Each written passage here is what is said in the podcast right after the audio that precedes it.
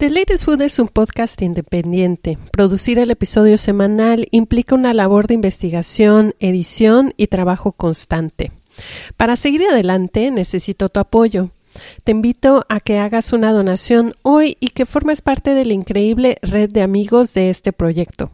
Ten por seguro que tu contribución hará toda la diferencia.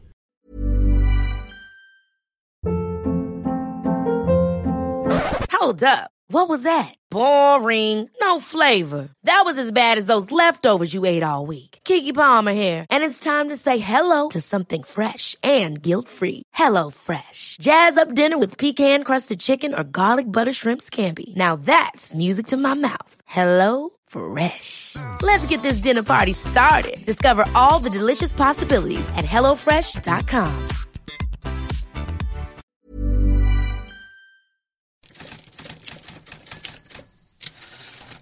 Esta es una producción de thelatestfood.com.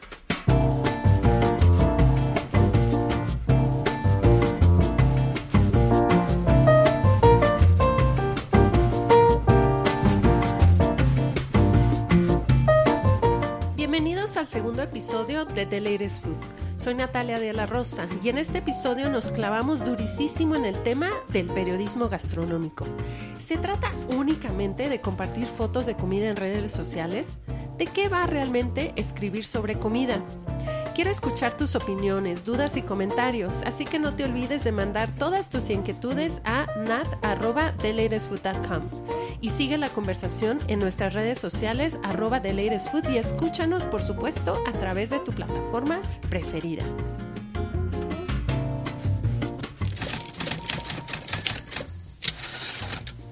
Porque no, no, porque no podría haber trabajado en muchos de los lugares en donde he trabajado eh, si, no lo pensara, si no, creyera que, que el periodismo soft, por ponerle ese, ese término, te puede ayudar a explicar el mundo muchas veces mejor que el periodismo hard, ¿no? Este, depende de cómo se haga.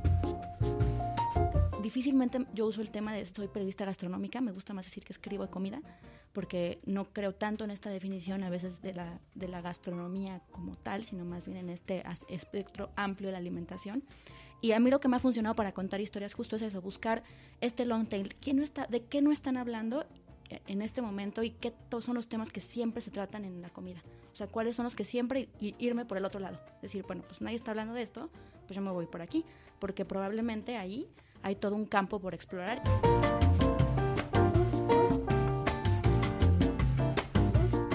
En este episodio conversamos con Mariana Castillo y Mael Vallejo, ambos periodistas de formación. Mariana colabora para medios como Menú del Universal y Food and Wine en español. Por su lado, Mael ha dirigido medios como Animal Político, México.com y la sección de suplementos del Universal. En este episodio, Mariana y Mael nos contarán sobre su experiencia en medios y nos ofrecen su punto de vista sobre cómo hablamos cuando hablamos sobre comida.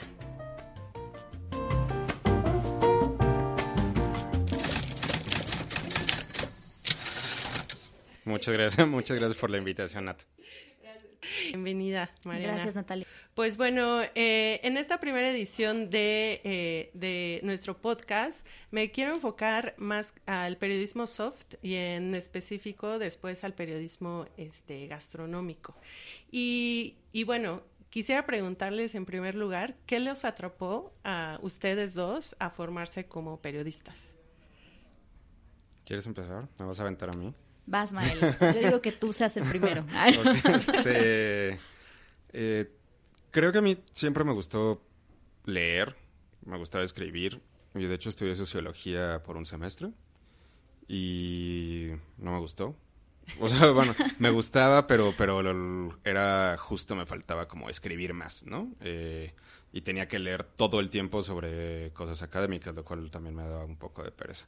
Eh, y creo que fue como algo muy natural el que acabar en periodismo. Eh, por lo que te digo, o sea, me gusta escribir, me gusta leer. Eh, soy bastante hippie en muchas de estas cosas y sí creo que hay forma de eh, explicarle cosas a la gente importantes a través del periodismo. Claro. Pues mi historia también tiene que ver mucho con el que me gusta escribir y leer. Yo estudié letras hispánicas, que siempre fue un tema de que se te decía no vas a vivir de escribir, pero a mí no me importó. Pero nunca quise ser escritora de literatura ni crítica literaria, siempre supe que quise ser como contar historias que tenían que ver con cultura. De hecho, yo trabajé un tiempo en Canal 22, en Radio UNAM, y la comida llegó por un tema de gusto. Eh, por familia y por historia familiar siempre viajamos mucho y nos gustaba mucho comer y pues llegó un poco el tema de periodismo de comida por un tema más de gusto que por una cuestión de una elección así súper pensada. Fue algo más bien creo que azaroso y que pues la verdad que ya llevo bastantes años en este azar, entonces está muy bien y me gusta. Siempre me gustó contar historias, entonces va por ahí. Claro. Aplicaron la clásica de los papás de, pero te vas a morir de hambre, ¿no? Sí, pues Más, más que mis papás era pues como el, mundo, porque mis papás la verdad son muy hippies. Mi papá era muy hippie, mi mamá es muy hippie, mi mamá es periodista, de hecho, también de formación. Mi papá estudia ciencias, políticas. Entonces ellos sí creían en mí, entonces ellos siempre me decían, ah, pues haz lo que quieras. A mí sí me aplicaron, pero, pero te vas a morir de hambre. bueno, como lo que decías, como pues si eso pasa, ni modo. Sí, pues y, la verdad es que no pasa, que lo cual está muy bueno, ¿no? Como darse cuenta de que puedes vivir de lo que te gusta, está increíble. Y tiene sus, ahí ya lo platicaremos porque yo creo que tenemos mucho que hablar de ese tema de, tiene sus bemoles, el periodismo ahorita, pero se puede, se puede. ¿no? Claro.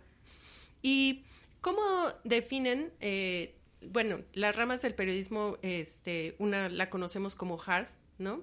Y otra la conocemos como soft soft news, ¿no? ¿Cómo ustedes eh, ven el periodismo soft en México? Y para los que no conocen este término, o sea, ¿qué es el periodismo soft o de qué se trata hacer periodismo soft? Creo que la definición básica, como yo lo veo, es eh, hard tiene que ver con temas económicos, políticos, eh, incluso, no sé, sociales. y el soft, que casi siempre, bueno, al menos cuando yo he estado en hard, siempre es como, bueno, el soft es como, ¿sabes? El patito feo de, bueno, es que ellos no hacen nada importante, ¿no? Lo cual estoy totalmente en contra, lo digo desde ahora. Eh, Qué bueno. Sí, no, no, claro, no, y además... Gracias. Porque no, no, porque no podría haber trabajado en muchos de los lugares en donde he trabajado eh, si, si no lo pensara, si no, cre si no creyera que, que el periodismo soft, por ponerle ese, ese término, te puede ayudar a explicar el mundo muchas veces mejor que el periodismo hard, ¿no? Este, Depende de cómo se haga. Por supuesto, hay mal periodismo y hay buen periodismo. Y puede hacerlo, a verlo en cualquiera de las dos eh, partes, ¿no? Tanto en hard como en, como en soft. Y creo que eso pues tiene que ver con temas de moda, eh, gastronomía, autos, eh, creo que cultura, espectáculos, creo que va por ahí, para mí. O sea, para mí esa sería la definición. Yo soy un poco anárquica con las definiciones siempre. O sea, a veces como que creo que encasillar todo en una sola cosa termina por no funcionar. Y el periodismo está cambiando tanto, yo creo que estás de acuerdo, Mael, cambia tanto todo el tiempo que yo creo que lo que importa es más bien como la función de cada texto para cada público, ¿no? Entonces, o sea, si bien hay una definición que funciona a nivel como revista, periódico y como por un tema pues como de estructura. Sí, como de meterlo en caja. Exacto, como encasillarlo está padre que empecemos incluso a generar nuevas definiciones de cómo es el periodismo ahora, ¿no? Cómo, cómo sería una historia más bien largo aliento, una nota como más funcional, porque al final yo creo que nos deberíamos seguir apegando como a qué géneros vamos a estar utilizando, más que encasillarlo si es soft o hard, ¿no? O sea, igual y funciona a nivel como por estructurar. pero además creo que todo se intersecta, ¿no? O sea, puedes hacer una, una historia gastronómica que también tenga un trasfondo social muy fuerte y puedes hacer algo hard sobre economía que esté tan mal escrito, tan mal investigado, que no tengan sentido para nadie, ¿no? O sea, creo que más bien es, es, justo lo que dices, el, cómo vamos a tratar los temas. O sea, no creo que haya temas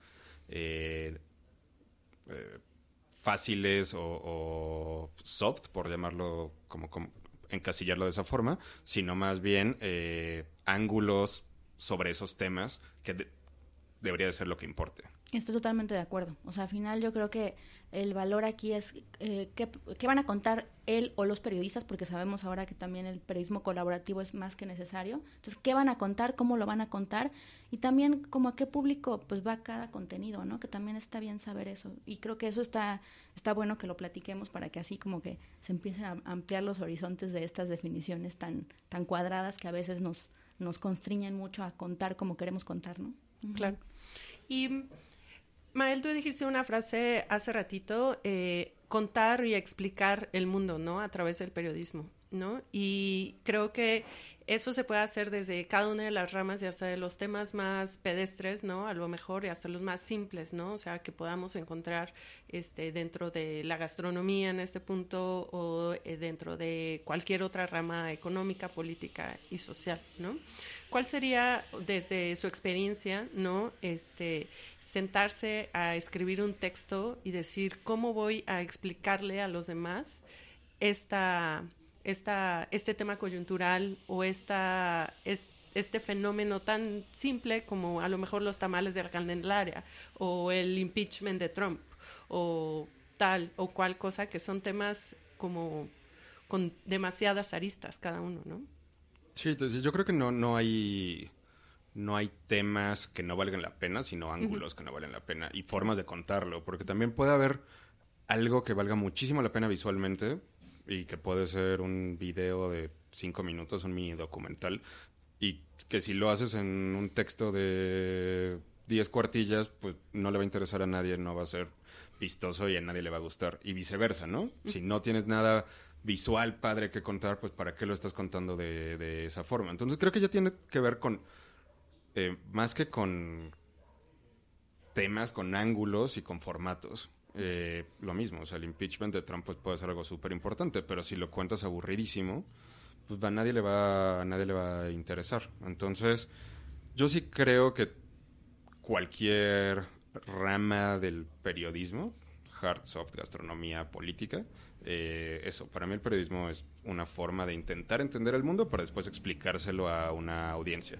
Por supuesto hay un tema de, eh, de ser como el watchdog, de los gobiernos y el poder, pero para mí principalmente es eso. Y creo que puedes contar esa historia, una historia política o solamente divertida desde la gastronomía o desde la moda eh, o desde pues o sea desde un puesto de, de, carnitas que tenga una historia increíble detrás y que puede ser mucho más interesante quizá que una crónica sobre una zona rural y súper pobre de cualquier país, porque si vas y lo único que vas a reafirmar en esa crónica son los estereotipos, creo que tiene mucho más sentido contarlo desde la comida y hacer que la gente se involucre en lugar de estar haciendo lo mismo todo el tiempo. Yo estoy de acuerdo con esto de, del tema de empezar a, ver otras miradas, ¿no? Algo que yo aprendí, estoy un poco entre, lo digital a mí me ha enseñado muchísimo y yo creo en el long tail, que es esto que decía Chris Anderson, ¿no? De Wired, ¿no? Si tú empiezas a ver qué, qué aristas nos han tocado sobre un tema, esa es la, al menos lo que a mí me ha funcionado, o lo que me funcionó al llegar al mundo de la comida. A mí, de hecho, difícilmente yo uso el tema de soy periodista gastronómica, me gusta más decir que escribo de comida, porque no creo tanto en esta definición a veces de la, de la gastronomía como tal, sino más bien en este espectro amplio de la alimentación. Y a mí lo que me ha funcionado para contar historias justo es eso, buscar este long tail, ¿quién no está, de qué no están hablando en este momento y qué son los temas que siempre se tratan en la comida. O sea, cuáles son los que siempre irme por el otro lado. Decir, bueno, pues nadie está hablando de esto, pues yo me voy por aquí, porque probablemente ahí hay todo un campo por explorar y así fue como al menos en mi experiencia de estos 11 años que llevo haciendo esto, me ha funcionado para como encaminar como mis historias hacia eso, ¿no? O sea, ¿qué nos estaba contando? Por ejemplo, difícilmente hace 11 años hablaba de mezcal, difícilmente hace 11 años hablaba de comida eh, de los pueblos originarios, era muy raro. De hecho, casi nadie hablaba de eso, ¿no? Del origen de un producto, de irte con un, eh, un, eh, campesino a trabajar la milpa ese día, casi nadie hablaba de eso. Entonces, por ahí fue donde creo que se encontró como algo que era distinto, ¿no? Entonces yo creo firmemente en el long tail y pues también depende mucho de tu línea editorial, ¿no? También, o sea, para quién a quién le vas a vender esa historia? ¿Por qué va a ser relevante para ese medio una historia así? Entonces creo que sí implica mucha investigación y pues sin pensarle más, ¿no? O sea, ¿qué vas a hacer y por qué vas a hacer eso que vas a contar? Claro. Y hablas, eh, Mar, hablas de línea editorial, hablas de medios y también hace poquito mencionaste la crisis de los medios como en, entre comillas, ¿no? O sea, los tres venimos como de trabajar aquí y allá y picar piedra. Eh, ¿Cuáles son, uh, cuáles, cuáles han, han, sido los factores desde su experiencia en tantos medios, tanto digitales como impresos, que han, han culminado en esta eh, crisis que a lo mejor estamos viviendo de pérdida de voces originales que están contando historias relevantes o espacios para hacerlo, ¿no? Y como, y como los medios, este, tanto como política hard como soft están sufriendo, no solo en México, sino el mundo, ante la, el cambio eh, de te tecnológico que estamos viviendo en los últimos, no sé, 20, 15 años. Yo creo que tiene más que ver con la falta de adaptación por parte de los medios y los periodistas uh, hacia esto, que, que porque la gente no quiera saber sobre los temas, ¿sabes? Claro. O sea, es decir, tú entras a Netflix y hay una cantidad de documentales brutal de lo que quieras, desde comida este, hasta innovación y gente que este, escala montañas y entonces la gente creo que si quiere eh, saber cosas y le gustan las historias, las historias bien contadas, eh, y por lo mismo ya hay una asociación de varios medios con Netflix o con HBO o con Hulu eh, creo que más bien es desde nuestro lado el que no hemos sabido adaptarnos hacia ello. Digo, también porque para hacer eso se necesita un presupuesto brutal, ¿no? Pero claro. quizá hubo demasiada resistencia durante demasiado tiempo al, no, es que yo escribo 50 mil caracteres y a mí lo que me gusta es aparecer en una revista y tener 20 páginas de esa revista porque si no, no me funciona. Eh, entonces, sí, por supuesto, creo que el tema de del modelo de negocios de los medios lo fuimos perdiendo, ¿no? Y que ahora quedarán muy pocos medios y serán los que hagan mejor las cosas y los que se conviertan en necesarias para esa audiencia. Eh, que era, era, justo lo que decía Mariana, ¿no? O sea, ¿para quién estás haciendo esto y por qué? Y creo que quienes entiendan y puedan contestar esas preguntas eh, son los medios que se van a quedar.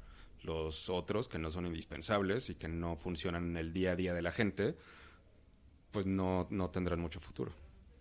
Me encanta que lo menciones, Mael, porque, o sea, bien dice el dicho, o te adaptas o te mueres, ¿no? Entonces también yo creo que ahí eh, nosotros tenemos que saber mejor cómo aprovechamos todas las herramientas que tenemos a nuestro alcance. O sea, creo que en ese sentido lo digital nos ha enseñado, pues, yo siempre voy a defender lo digital porque me encanta. Y, o sea, lo impreso también tiene un efecto como romántico, bonito a los que nos gusta leer, pero lo digital nos enseña que tenemos que aprender a contar con las nuevas narrativas que tenemos, ¿no?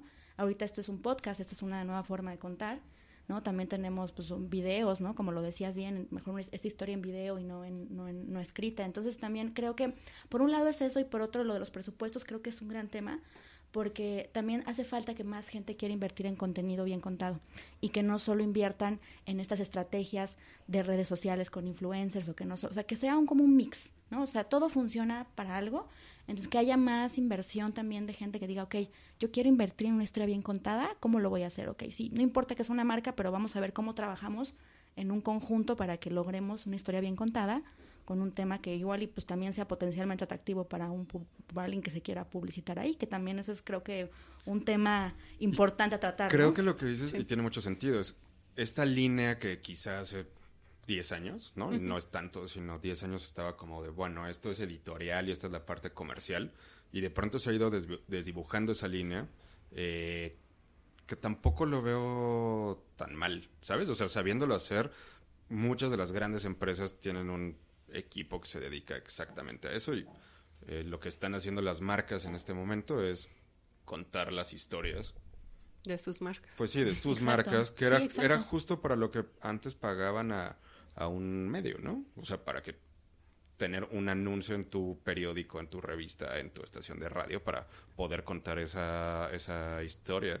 Y bueno, ahora, de ahora que se diluye esta, esta línea, creo que también necesitamos entender cómo nos vamos a subir a ella, ¿no? Claro. Eh, porque no todo, obviamente, puede ser como TikTok, eh, Instagram, eh, influencers mostrando una botella en su foto con 50 mil likes. O sea, está bien, pero ¿cuál va a ser el contenido importante, relevante y memorable que la gente se va a llevar no solamente de del el medio, sino también de la marca.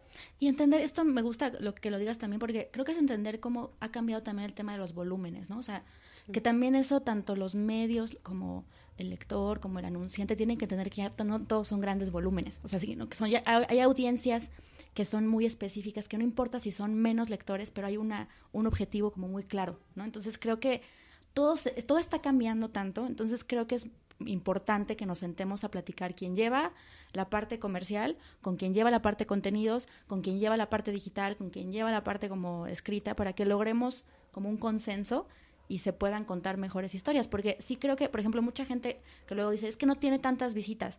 Bueno, pero son 500 que son efectivas, ¿no? O sea, claro, te porque vas a, la audiencia a la que sí quieres llegar. Exactamente, entonces... es, justo, si es un contenido de Don Periñón, pues igual y no necesitas que lo vean 4 millones, porque solamente las 500 que estás diciendo son las que van a poder adquirir eh, esa botella. Entonces, bueno, ya estamos diciendo muchas marcas y vas a tener ya, vas a, ya, vas a, tener que empezar a cobrar por eso. Así, anúnciense en este podcast, por favor. lo logramos.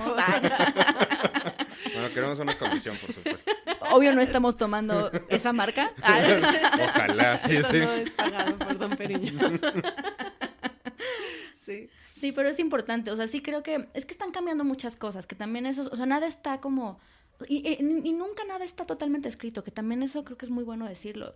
O sea, creo que todo el mundo siempre quiere el manual de cómo va a funcionar algo perfectamente bien o cómo es el periodismo así como tiene que ser.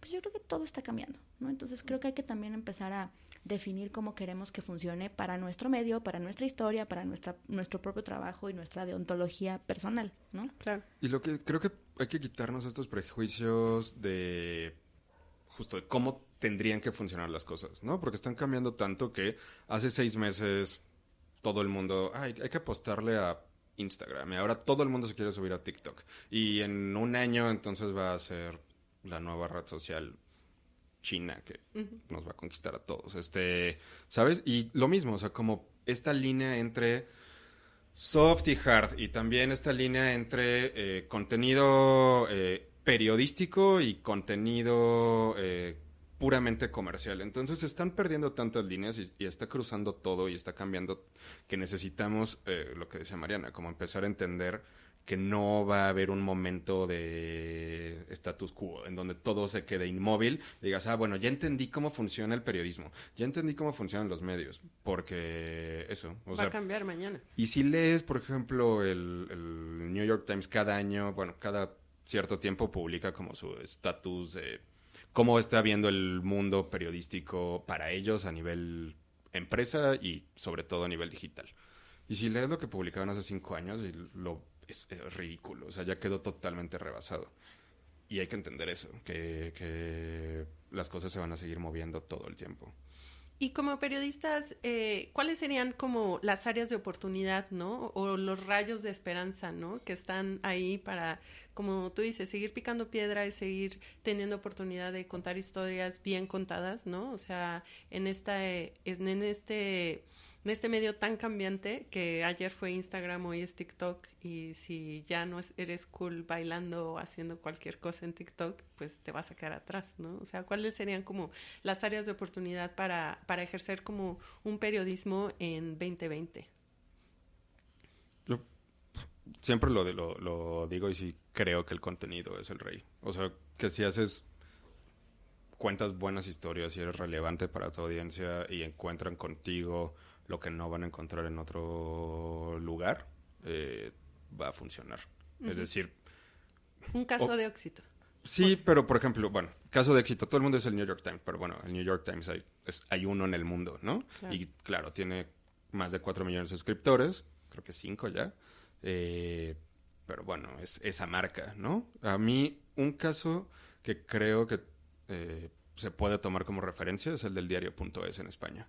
Es un medio que empezó con seis periodistas, que, que dirige Nacho Escolar.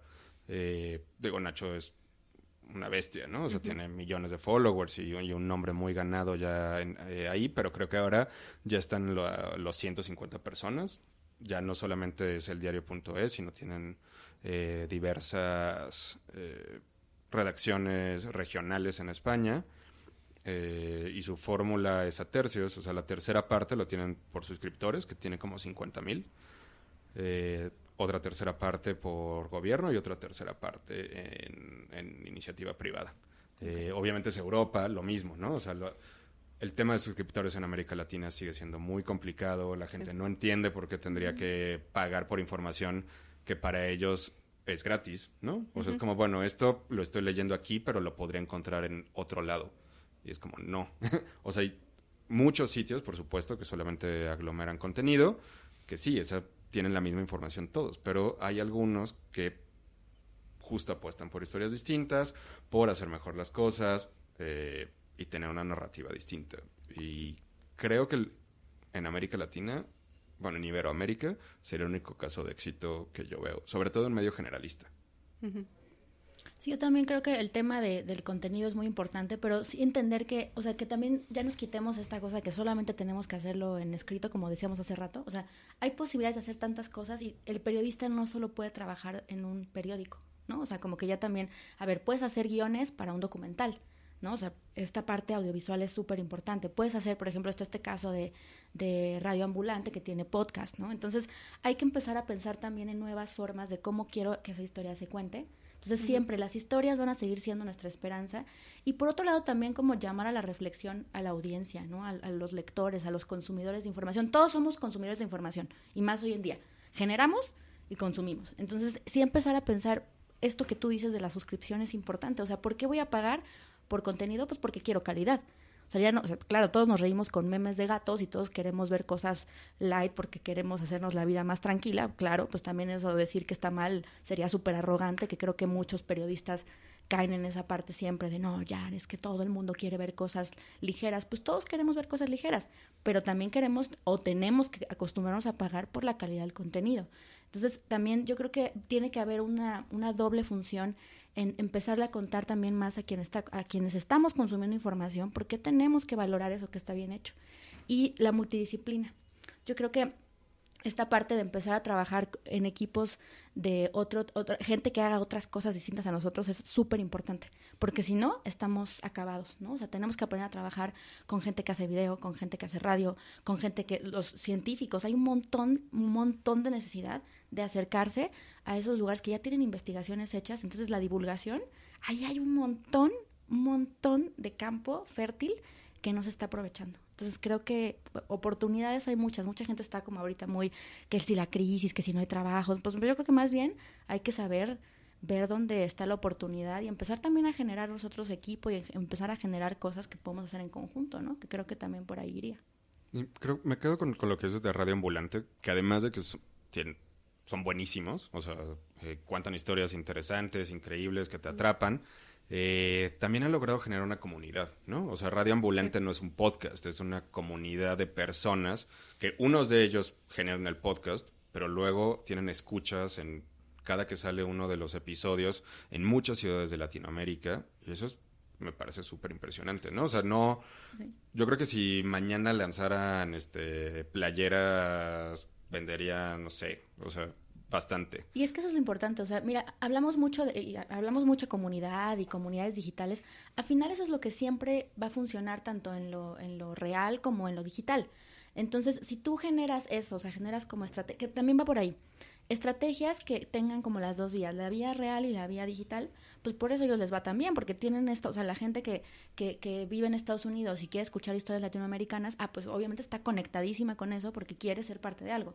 Entonces creo que hay que empezar a hacer ya real esta cosa de hagamos comunidad y de que no sea un eslogan así romántico con un jingle súper rosa, sino que es algo real, vamos a ser comunidad real, ¿no? O sea, quienes nos gusta la comida, ok, esto que estás haciendo, por ejemplo, ahorita, ¿no? Vamos a hacer un podcast sobre comida, que invites a gente que hable de temas relacionados con eso y eso es hacer comunidad. Al final, pues todos queremos seguir generando diálogo, que también eso es algo, es todo un campo de trabajo. Creo que ese es uno de los géneros que hace más falta, o sea, más crítica, más como invitar a hablar sin que nos enojemos porque tú tienes una opinión distinta a la mía. O sea, creo que eso también es súper necesario. ¿no? sé, ¿tú qué opinas? Sí, y me quedo con otra cosa que dices, que sí, es que los periodistas de pronto es como la gente solo le interesa ver gatitos. Insisto, volviendo al tema de Netflix, pues sí, no estás viendo documentales sobre guerra todo el tiempo, ¿no? Yo Ayer me puse a ver Los Caballeros del Zodíaco, porque era muy fan de niño y fue como, wow, aquí están. Y después... Ya nos delatamos en la generación que somos. No, no es cierto. Este, sí, sí, sí. Pokémon, go. claro, claro, ya esas cosas que ya ni sabemos que existen. Este, no, y, y después en la noche vi The Downwall, que es un documental increíble y es obvio, o sea, ¿por qué, ¿por qué pensamos que la gente solamente tiene que informarse de cosas que que a nosotros nos importan? ¿no? O Exacto, sea, bueno, ahí está el ejemplo, Pictoline, por ejemplo. A mí me encanta ese ejemplo. Ah, lo hacen genial. Porque lo hacen genial, o sea, te hacen un tema que puede ser com- complejo socialmente hablando, o sea, hablaron ahora de lo de Evo Morales en una imagen, ¿no? Está increíble y eso también hay que empezar a, a- a ver como el, el valor de contar también cosas complejas de manera sencilla. O sea, también yo creo que ahí sí es un llamado, o sea, yo no vengo precisamente, bueno, soy periodista por oficio quizá, pero no vengo de- totalmente de una formación periodística al principio. Y sí creo que a veces el tema del periodismo puede llegar a ser muy arrogante con quienes vienen de otras cosas porque, ah, no, no, no, si no lo haces así, tú no eres un buen periodista o no lo estás haciendo bien porque entonces se está haciendo como muy ligero. Pues no, también está bien divertirnos con lo que contamos y también está bien hacerlo bien y también está bien que la pasemos bien en nuestro trabajo, o sea, eso no está nada mal, ¿no? Y además de eso, por- Sí. porque la, así es la audiencia, ¿no? O sea, Sí. el- creo que el problema con lo digital cuando nos pegó a los periodistas fue cuando de pronto nos dimos cuenta que las cosas que a nosotros nos importaban mucho, a la gente no les importaba tanto, No. ¿no? Entonces, de- justo está eso de, "Ah, es que solo quieren memes. No, no es que solamente quieran memes, pero entonces, pues igual tu historia que te tardaste seis meses en, en reportear y en escribir, pues no lo hiciste en el formato adecuado, no tuviste los- la, la mejor distribución en redes, eh, no supiste contarlo de la mejor forma y por eso tienes tres likes y la nota sobre lo que sea que esté trendeando en Twitter ahorita, pues va a ser más importante, ¿no? O sea, creo que también fue un golpe al ego de yo pensé que esto era súper importante y que a la gente le iba a importar y cuando te das cuenta que no, también es muy complicado, pero lo que dices creo que también es pura arrogancia. Sí, no, y tener más humildad quizá también al entender que hay temas que pues a nosotros nos pueden interesar un montón, pero pues si no es de interés general, pues también pues hay que saber decir, bueno, pues tuve 10 vistas, pues está bueno, ya conté lo que quería contar, porque hay cosas que también uno hace mucho por pues por voluntad y porque uno quiere contar eso y ya, entonces hay que quedarse como hasta ahí y pues no yo creo que también Y hay que haya un balance, claro, Sí, ¿no? O sea, yo sé sí. que esto es lo que me va a traer muchas visitas y esto es lo que quiero contar, que me parece súper importante, pero que quizá va a ser para un nicho mucho más pequeño, mucho más de círculo rojo. Sí, totalmente. ¿No? Y, y con la personalidad, decías como que áreas de oportunidad ahí, yo creo que la- de las más grandes es encontrar tu propia voz como autor. O sea, yo creo que eso también es bien necesario. La gente sí quiere leerte porque sabe que contigo va a encontrar algo. Entonces, o sea, al final entra, yo creo que ya no nada más compramos una revista o un periódico por el nombre, sino porque quizá también identificamos a gente que nos gusta leer. Eso también ha cambiado las cosas. Ahí tiene sus dos sus dos como eh, lados, como todo. Pero sí creo que también está padre encontrar como tu propia voz y qué quieres contar y como que afianzarte en eso, porque pues sobre eso también puedes trabajar más, ¿no? O sea, que no, que pues sobresalga lo que cuentas entre la infoxicación enorme que hay, o sea, cuánta información no consumimos diario, pues está bueno encontrar a alguien con que digas, ah, con él me identifico, ah, con él, a él que lo quiero leer porque me siento como chida sabiendo que me está diciendo algo Sea a mí. una construcción de marca propia, ¿no? Sí. Y que no está mal tampoco, ¿no? Que es No, otra no, cosa no. con la que luego todo el mundo No, se yo pelea. creo Ah, que no. eso es justo no, creo es- que eso en- es lo que es necesario, porque en el periodismo de hard, al menos aquí en México, tenemos periodistas muy grandes que son su marca propia y su medio se llama como su nombre, ¿no? O sea, porque han generado prestigio, etcétera, etcétera, y pues la gente sigue también ese punto de vista político, económico, este, social, etcétera, etcétera, ¿no? Sí. Y Mariana, desde el punto de vista eh, gastronómico, eh, es siempre en los últimos años el hashtag foodie ha, ha ganado millones de, de este, tweets, seguidores y réplicas y todo eso, retweets y todo. Este, contar historias está peleado con los hashtags, con lo foodie, con lo easy, con lo la, lo- la imagen visual deliciosa que ya estamos acostumbrados a consumir, porque también somos consumidores de contenido visual. ¿no? Yo creo que no está peleado. O sea, yo creo que también hay que entender para qué es cada cosa. O sea, yo tengo ahí como, eso es mío, eso es algo mío. A mí, a mí esta cosa del sobrecoleccionismo de comida a mí me genera onda a mí. Pero no está peleado. O sea, porque al final va a haber alguien que le valga leer una historia de, o no quiere leer una historia de 10 minutos, no la quiere leer. Y tampoco está mal que no la quiera leer. Él quiere ver solamente un platillo rico, saber dónde lo va a encontrar, ir a comérselo y punto. Entonces yo creo que más bien nada está peleado en el sentido que tú seas como fiel a lo que tú estás haciendo. O sea, que tú, tú, tú tengas tu propia ética para trabajar. O sea, yo, por ejemplo, yo casi no hago eso porque a mí no me gusta.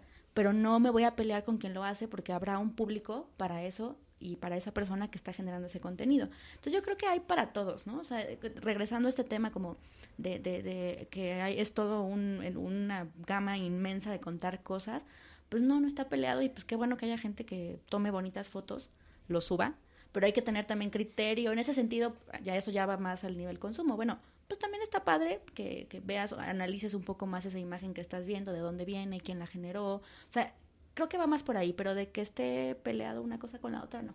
No, todo existe para algo y qué bueno que existe y qué bueno que hay herramientas para contar cosas.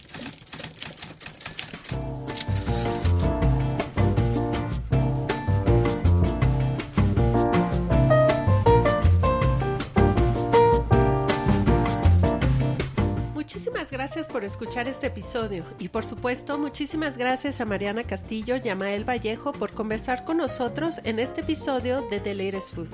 Búsquenlos en redes sociales. A Mariana Castillo la encuentran en Facebook, Twitter e Instagram como arroba mar, viaja y come y a Mael lo pueden seguir en Twitter como arroba Mael Vallejo. ¿Y a ti? ¿Qué tipo de historias te gustaría escuchar en este podcast? Dime qué te pareció. Estoy esperando tus dudas, comentarios y sugerencias en nat.deleresfood.com.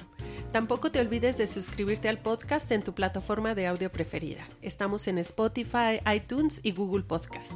Y también síguenos en redes sociales arroba deleresfood y en web estamos como www.deleresfood.com. Hasta la próxima.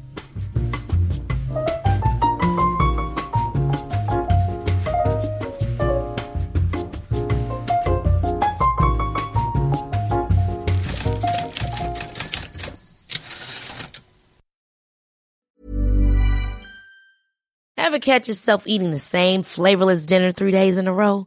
Dreaming of something better? Well, HelloFresh is your guilt-free dream come true, baby. It's me, Kiki Palmer. Let's wake up those taste buds with hot, juicy pecan-crusted chicken or garlic butter shrimp scampi. Mm. Hello Fresh. Stop dreaming of all the delicious possibilities and dig in at HelloFresh.com.